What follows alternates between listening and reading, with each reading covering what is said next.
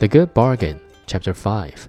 When the king heard of the peasant's words, he fell into a passion and commanded the Jew to go and bring the offender to him. The Jew ran to the peasant. You are to go at once to the Lord King in the very clothes you have on. I know what's right better than that, answered the peasant. I shall have a new coat made first. Dost thou think that a man with so much money in his pocket is to go there in his ragged old coat?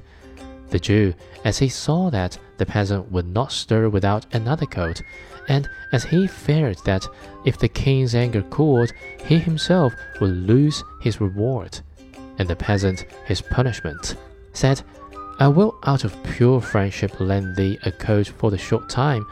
What will people not do for love? The peasant was contented with this, but the Jews called on and went off with him.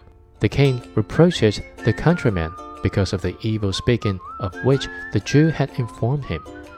Ah, said the peasant, what a Jew says is always false. No true word ever comes out of his mouth. That rascal there is capable of maintaining that I have his coat on. What is that? shrieked the Jew.